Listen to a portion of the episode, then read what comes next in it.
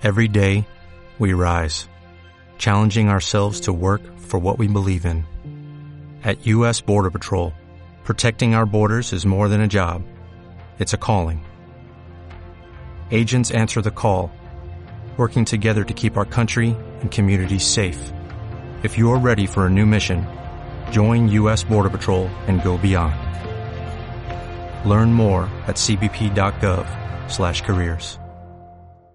a- al mundo de los ovnis. Sí, sí, y con esta, como me has dicho María, en esta segunda parte de la corresponsal del misterio, vamos a hablar de, de ovnis.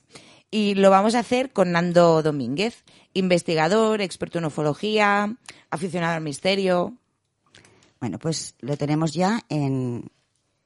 Estamos esperando a que entre. Hoy, lo, hoy el- el cabina, no, no, no nuestro eh, técnico, sino los mandos. Oye, están, se han revelado contra nosotros. No puede ser esto, ¿eh? Vamos a tener que hacer... el- ¿Sabéis la película La rebelión en la granja de animales? Pues aquí vamos a hacer la rebelión de las máquinas. Tenemos tantísimas películas que hablan sobre, sobre rebelión tecnológica que, bueno, una más. Por eso es que cuando no es una cosa es otra, no puede ser. Se nos pasa el tiempo, no tenemos a los invitados, la gente está ahí a, a- a la espera de que entren nuestros, eh, nuestros invitados y sobre todo con un tema tan apasionante como la ufología. La verdad es que sí, pasamos del tarot a- a- al fenómeno ovni y yo creo que hoy estamos muy, muy, muy, muy completitos. Sí, oye, una, mientras eh, conecta con nuestro siguiente invitado, ¿alguna de vosotros ha tenido alguna experiencia con ovnis? No. La verdad es que yo nunca he visto ningún ovni ni se... No. Yo recuerdo, yo recuerdo, yo no lo vi, pero recuerdo, yo era muy pequeñita, yo vivía en Palau y, y, bueno, mis padres trabajaban en Barcelona, entonces recuerdo una vez con mi hermana, mi hermana estaba, mi, mi madre llevaba el coche, iba mi hermana en el coche también, iba yo que era muy chiquitita, y yo iba tumbada en el asiento de atrás. Y recuerdo perfectamente, yo debía tener cuatro o cinco años, recuerdo perfectamente que sí yo vi como una especie de luz, pero recuerdo que mi madre empezó, o sea, conversación de mi madre y de mi hermana, ¿Qué es eso? ¿Qué es eso? Mi, mi hermana, mamá, es que no es un avión, no deja la estela de un avión, no tiene la forma. No es un de avión. no, es verdad, o sea, suena, suena como atópico, suena como atópico, pero es verdad que, que recuerdo esa conversación y recuerdo también el, el escuchar a mi hermana decir, decir, ay, ay, mamá ya no está, mamá ya no está. El ovni se había ido.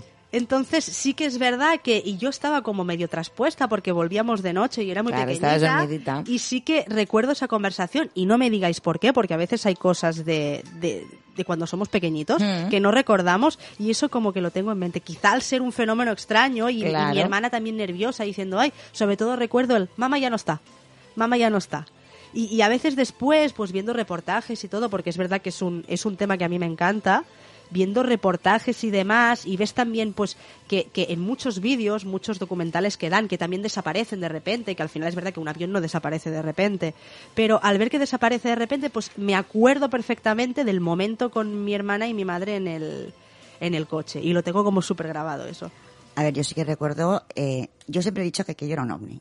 A mí me pasó una vez viviendo en Madrid, íbamos para Toledo y en la carretera de Madrid a Toledo yo iba de copiloto y me acuerdo que la amiga con la que iba me dijo, María, eso que hay en el, en el cielo no parece un avión.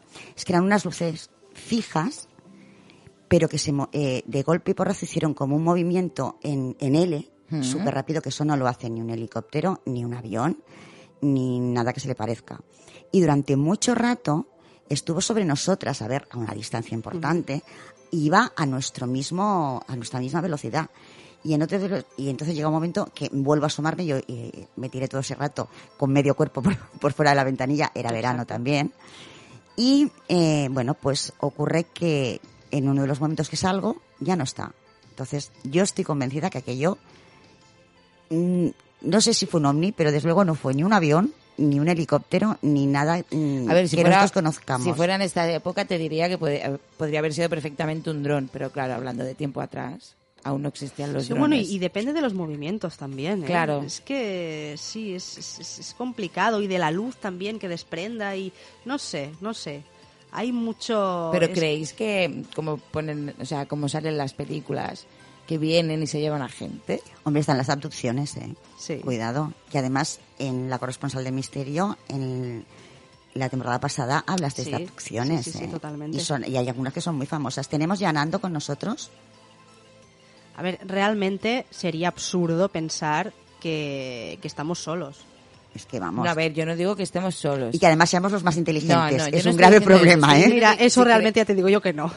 No conozco todavía a nadie de otro planeta, pero te puedo asegurar que no creo que seamos los más inteligentes. Me No, sabe mal, ¿eh? por la humanidad, pero no sé. Por eso te estoy diciendo. No sé si tenemos ya a Nando en directo. ¿Sí? Vale, Pues ya tenemos a nuestro invitado aquí. Por fin. Buenas noches, Nando, y bienvenido a Club Noctámbulo.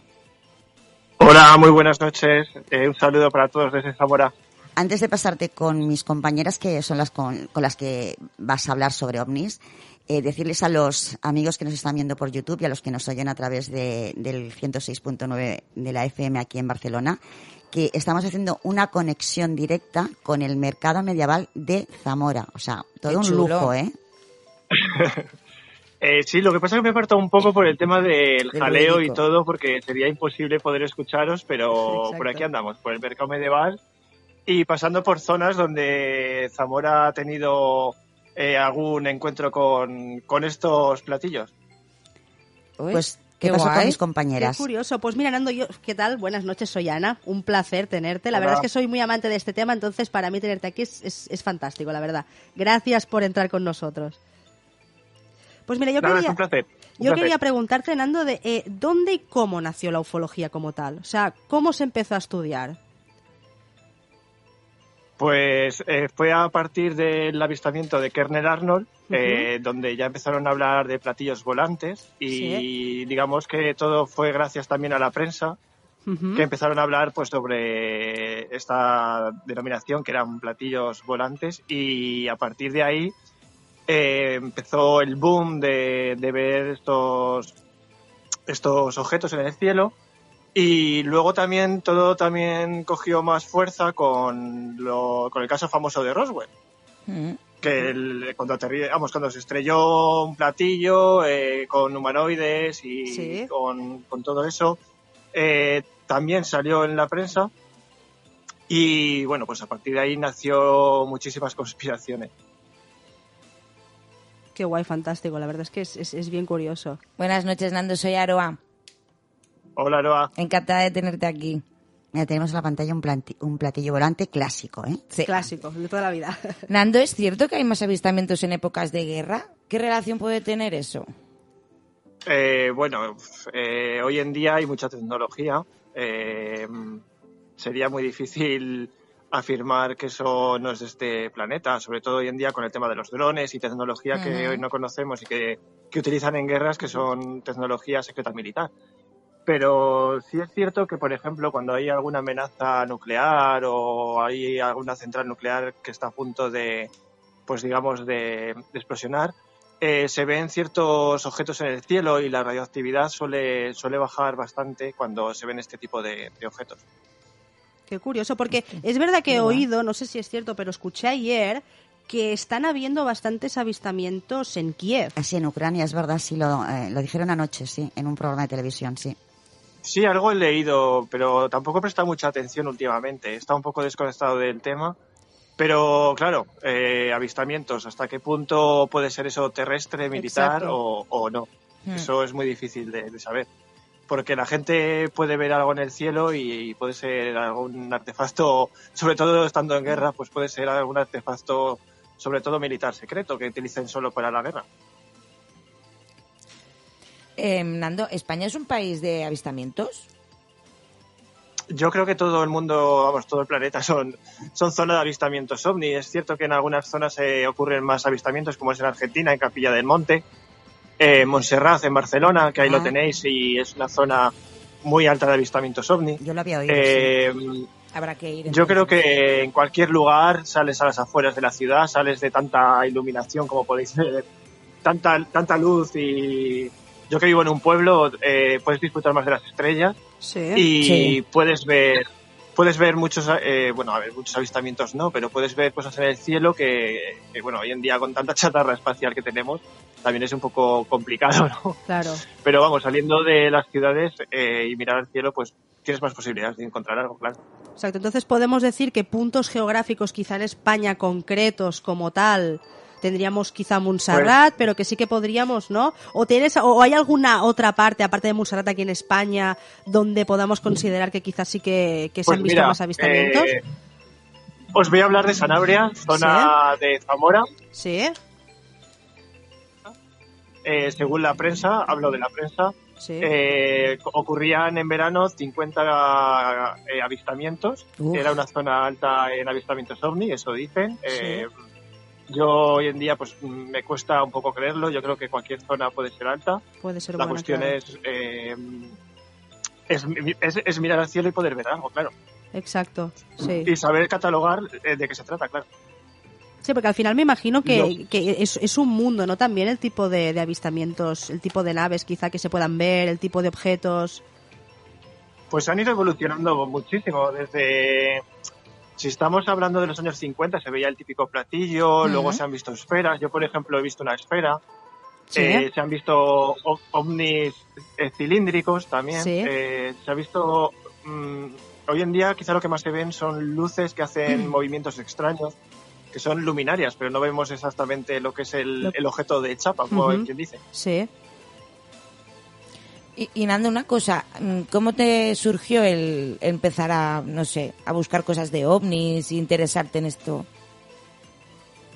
Pues, a ver, ya a mí desde muy pequeño siempre me ha gustado el tema, siempre ha sido un tema que me ha llamado mucho la atención. ¿Mm? Y eh, iba de la mano de mi abuela por el pueblo y era un verano, hacía muy bueno, recuerdo, por la noche.